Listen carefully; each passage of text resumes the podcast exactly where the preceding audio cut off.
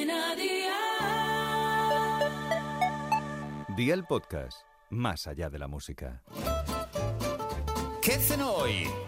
Con Masito. Hola familia, hoy podéis invitar a cenar a media comunidad de vecinos porque el olor que va a salir por la puerta de tu casa va a ser bestial. Hoy tenemos un guiso de merluza con garbanzos con el que hasta los dioses del Olimpo llamarán a tu puerta, así que vea por la libreta y toma nota de los ingredientes que te doy la receta. Un puerro, un pimiento rojo, un pimiento verde, un cuarto de brócoli, un litro y medio de caldo de verduras, sal, pimienta negra, 350 gramos de merluza fresca en tacos, 400 gramos de garbanzos cocidos y aceite de oliva virgen extra. ¿Empezamos con la preparación? Pues venga, ¡aleo!